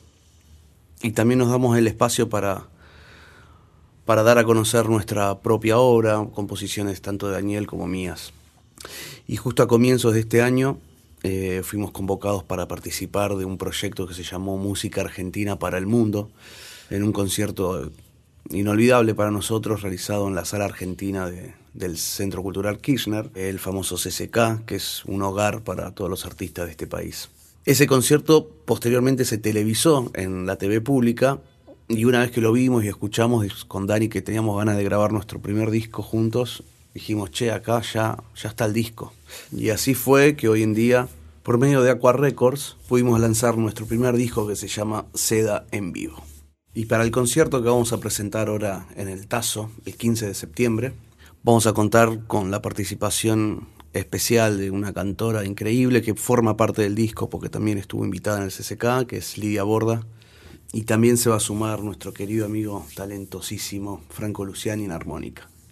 Y para los que nunca escucharon Seda y quieren entender un poco de qué se trata todo esto, los invito a escuchar nuestra versión de, de un tangazo de Gardel y Lepera por una cabeza.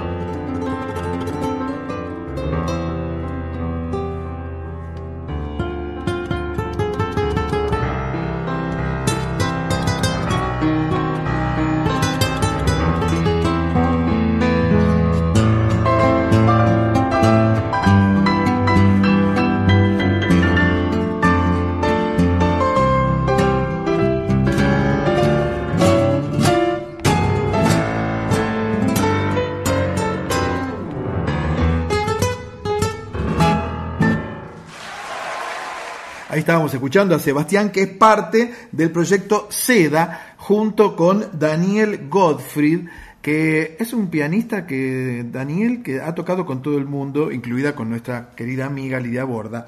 Pero muy interesante lo que contaba Sebastián recién, ¿no? cómo se formó el proyecto Seda, que luego se transformó en un disco, que es lo que están presentando. Escuchábamos la versión instrumental de ellos dos, de Por una cabeza, un tangazo de Carlos Gardel y Alfredo Lepera, que Gardel grabó el 19 de marzo de 1935. Pero esta versión es también superadora, lo que decíamos hace un ratito de, del bolero de los hermanos Espósito Sí, eh, ellos, ellos, dos, estos dos músicos, eh, Seba Espósito y Danny Gottfried, se conocieron en Barcelona por el año 2009 y desde entonces vienen trabajando juntos, hacen música para cine, producciones artísticas, ganaron dos premios Gardel, nada menos.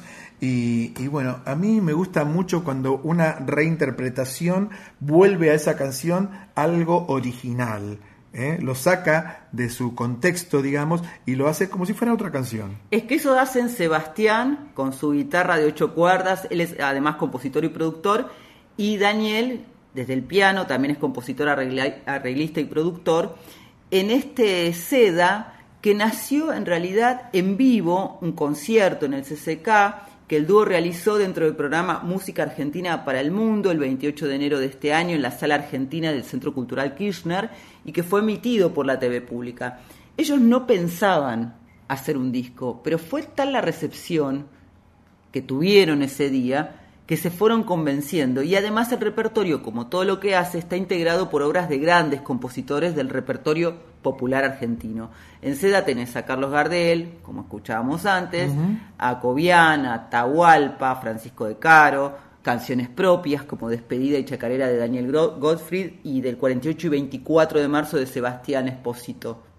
Sí, eh, Seba Espósito colaboró entre tantas otras luminarias con artistas como León Gieco, Pedro Aznar, eh, Leo García, Gabo Ferro, Emilio del Guercio, bueno, una larga lista de celebridades, ¿no? Y ha realizado composiciones para teatro, cine, publicidad, tiene algunos discos, por ejemplo, Sin Cabeza, Cliché, La Hora del Gallo, y del mismo modo, también hay que decirlo, Daniel tiene, como vos decías, una carrera muy importante, trabajando junto a Lidia Borda desde el 2004 como arreglador, productor e intérprete, pero también formó parte de la escuela de tango, colaboró con Franco Luciani em, y, es maestro de piano. Así que son realmente un dúo seda que es un placer escuchar. Vamos a recordar que están eh, este jueves 15 de septiembre en Torcuato Tazo ese club de música emblema de la ciudad de Buenos Aires, en Defensa 1575 en San Telmo. Eh, a la apertura de las salas a las 20 y el show a las 22. Y el jueves 6 de octubre a las 20 en la sala Piazzola del Teatro Argentino de La Plata. Es precioso ese teatro, varones. En Avenida 51 entre 9 y 10 en La Plata con entrada libre. Me tiene que llevar a esos lugares, pues yo salgo tan poco, profe. Le agradecemos mucho a nuestra compañera Cintia Carballo que nos acercó esta genialidad que es el dúo Seda. Viene un momento que a mí particularmente me gusta mucho, me encanta, porque la radio es ante todo seducción. Las grandes voces de la radio, Nucha Mengual, eh, bueno, Graciela Mancuso en su momento cuando arrancó, ¿no? Se acordará de, de Gracielita Mancuso el, guerrero Martínez, el peruano Parlanchín, esas grandes voces, Omar Serazuolo. Y ahora vamos a escuchar en Poemas en la Voz, nada menos que la voz de la profesora Graciela Guiñazú, haciendo el poema La espesura de Lorelei el Javer.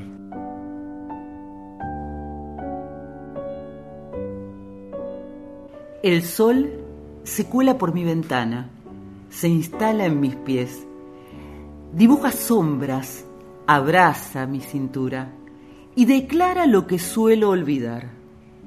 Ese calor que me acaricia también es parte de mi suerte.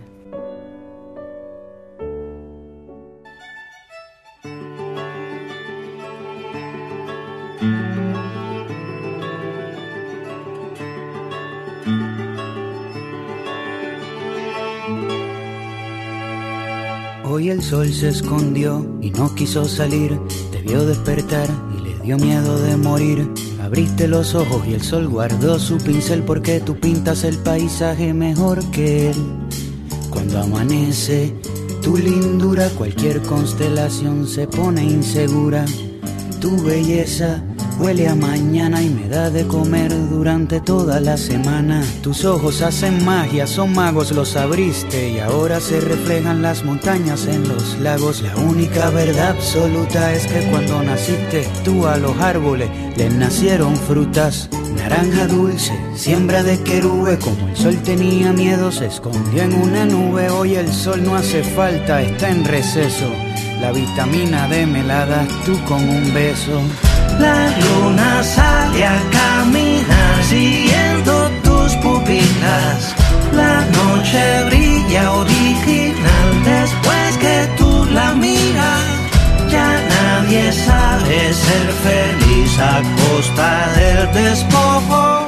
Gracias a ti y a tus ojos.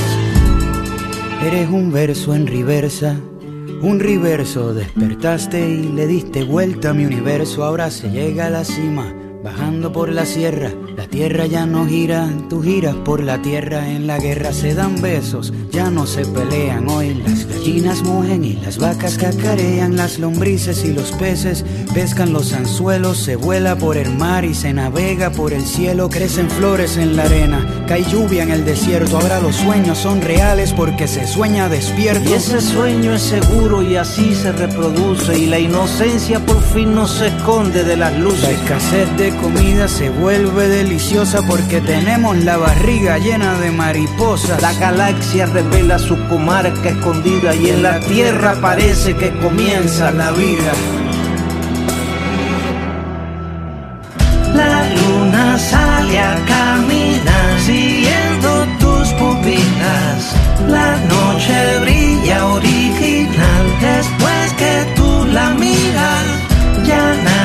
Nadie sabe ser feliz a costa del despojo. Gracias a ti y a tus ojos.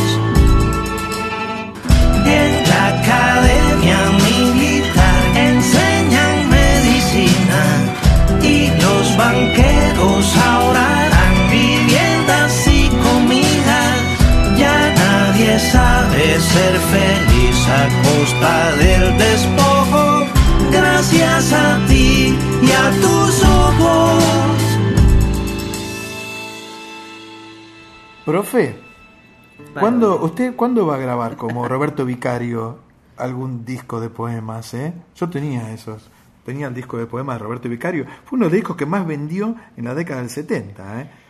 Te voy a decir, Graciela Borges hizo hace muy poquito una participación en un disco grabando un poema musicalizado, como hacemos vos y yo aquí en Una Noche en la Tierra, muy lindo. Ajá. Así que en No cualquier estoy tan alejado entonces. No está tan digo. alejado. Elegimos este poema que pertenece, como vos muy bien decías recién, al libro La espesura de Lorelei El Jaber, que es una artista argentina que a mí me gusta mucho, es poeta, ensayista, doctora en letras, docente e investigadora del CONICET.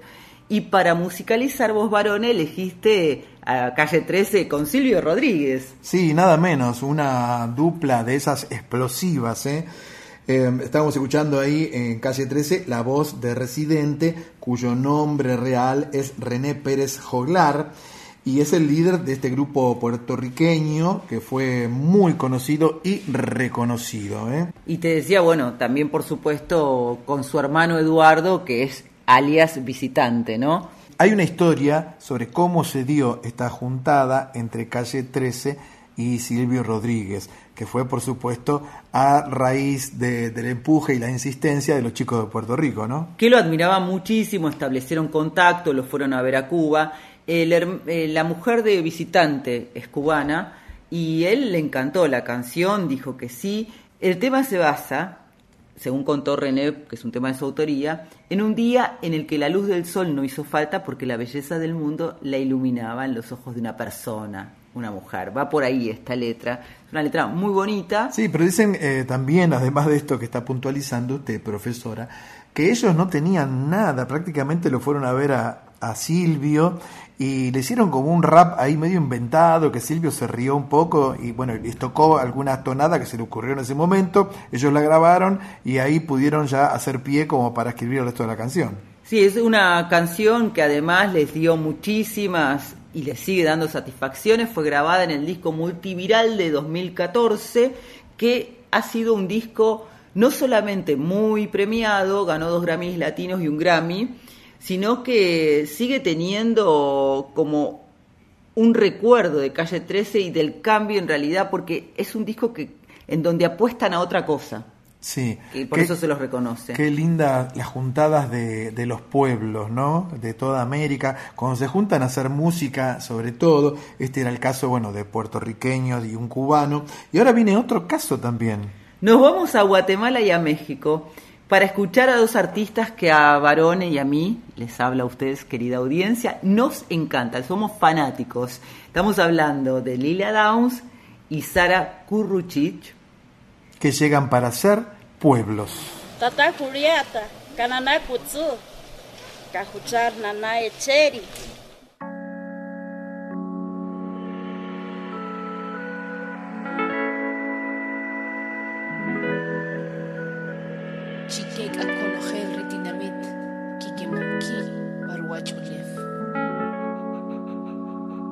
Fuego, fuego, vienen sembrando los pueblos con la esperanza en el aliento.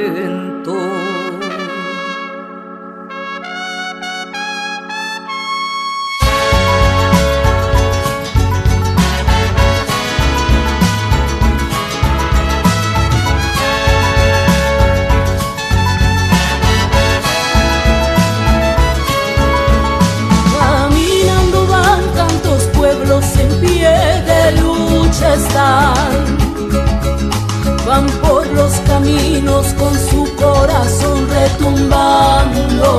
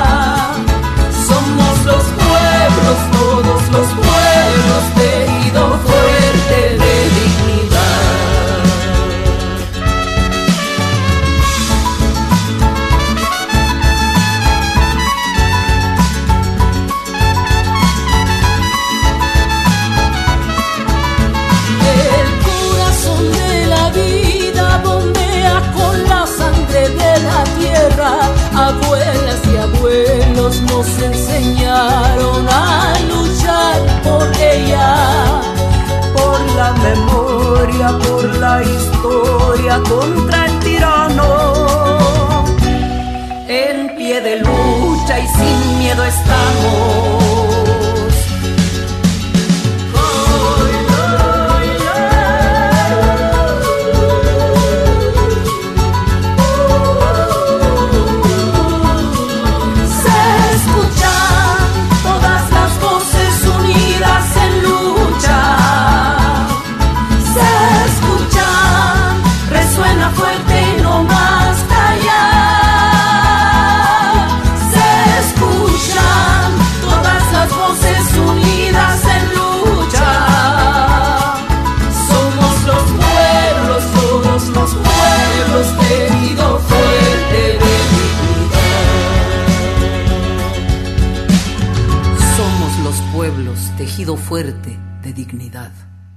Downs, que comenzó, cantaba eh, eminentemente canciones del cancionero azteca de México y, y todas sus regiones, que son muchísimas, una música muy linda, pero de a poco ella se fue abriendo a canciones de distintos países del continente, llegó a grabar incluso, bueno, con, con nuestra soledad, ¿no? ¿Se acuerda? Hasta la raíz. Hasta la raíz, qué sé yo, grabó con gente de Chile, grabó con un montón de, de artistas de diferentes zonas del continente, y en este caso con Sara Kurruchich.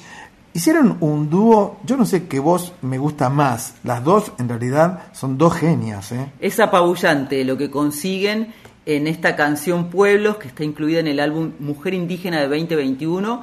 Lila Downs es la artista invitada y les recomiendo muchísimo ver el video porque si a vos te, te impacta escucharlas, cuando las ves actuando, están junto a otras mujeres indígenas, lo hicieron en México, en un lugar muy lindo de Oaxaca, dirigidos por Luna Marán, que es una directora indígena, y te va llevando la canción a lo que están cantando. O sea, el video y la letra están unidas como ellas dos, porque mm, además tanto la cantautora guatemalteca como la mexicana se han comprometido con la lucha de su pueblo, con el, el símbolo de la unión de las personas, la madre tierra, todos los problemas que atraviesan a las comunidades indígenas y de todo eso habla Pueblo. Hay que estar muy atentos porque en cualquier momento vuelve Lila Downs a la Argentina y cada vez que viene a cantar las entradas se agotan en cuestión de horas porque realmente verla a ella es de alguna manera lo que nos sucedía, salvando la distancia, pero tiene mucho que ver, cuando aparecía la negra Sosa arriba del escenario. Tienen ese magnetismo y tiene ese talento a flor de piel y esa crean una empatía muy particular, así que estemos muy atentos. Estamos atentos como atentos estamos al magnetismo del reloj, varones. ¿Qué pasa con el reloj? Que tenemos que despedirnos hasta nuestra próxima noche en la Tierra. Pero justo que me estaba acomodando en la silla. Muchas gracias, Ana Cecilia Pujals. Con X de México. Silvia Cutica. Sí, en la preguntita A. Leonor Espinosa. En Hay sabor a ti. Claudia Sandina. Luz, cámara, acción. Sebastián Espósito. En Yo Soy. Agradecemos a nuestros compañeros. Diego Rosato, Fernando Salvatori y José Luis de Dios en la puesta en el aire. A Mónica Alicia en la operación técnica. Momentito, a Darío Vázquez, porque siempre sube los podcasts de nuestro programa que están disponibles tanto en la web de Radio Nacional Folclórica como en Spotify. Y a Violeta Epifanio, siempre atenta que sube nuestras secciones a la web de la Folclórica. ¿Y en la edición de Una Noche en la Tierra? Sí, yo, el primaveral Barone. El Lic Barone. Agradecemos a todos y a todas por acompañarnos. Seguimos toda la semana en nuestras redes sociales. Sí, por supuesto, en Instagram, arroba Una Noche en la Tierra FM 98.7 en el Facebook Una Noche en la Tierra. Ya en la medianoche del próximo lunes y hasta las 2 del martes 20 volveremos a encontrarnos, como siempre decimos, en Radio Nacional Folclórica. Y atenti que vamos a estar celebrando la primavera, varones. Uh, sí. ¿Usted se ponía la, la, la pollera campana plato y las chatitas para bailar? ¿Iba al club a bailar? ¿Qué hacías en primavera? Eso no, hacía otras cosas. Iba de picnic. Viva de picnic. Esa parte que Yo lo voy a Bueno, vamos a estar contando entonces los mejores picnics de nuestras vidas el próximo programa. Sí, esa parte que contaste yo era muy chiquita. Nos vamos cantando esta versión exclusiva de Kimei Neuquén por Tijuana no responde y Flavio Casanova que ya está disponible en Spotify. Sí, pero no se vaya, profesora, porque ya llega a Nacional Guitarras con la conducción del gran Ernesto Snager. No te levantes ahora con el pie izquierdo, ¿eh? Acordate que es martes 13. Usted no me venga a hablar de pie. Y no te embarques. Querida profe, no, nos vemos en primavera, ¿eh? Nos vemos en primavera. Chau. Sol de los arenales regada en sangre de un bravo saihueque.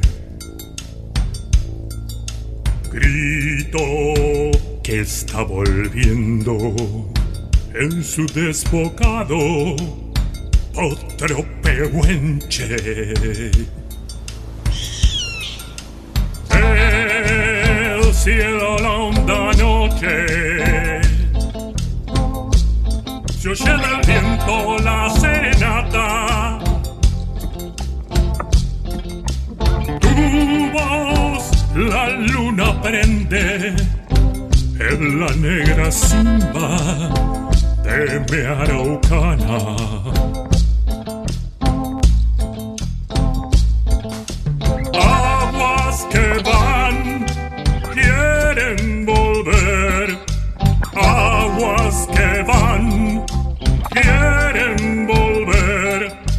Arriba del campo prendido, Neuquén, Kimei, Neuquén, Neuquén.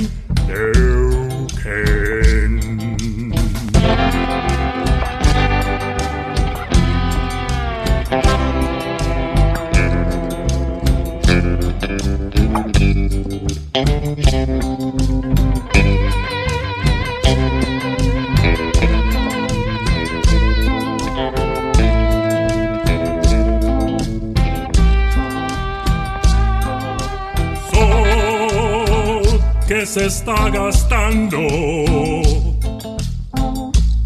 en piedras lajas y turbias corrientes. Beso la sombra india que vuelve crecida de un sueño verde.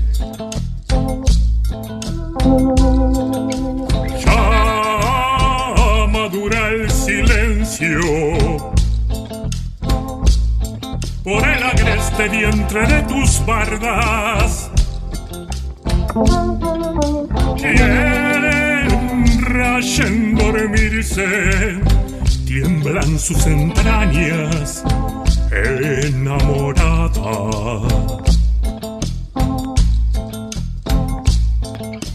Aguas que van, quieren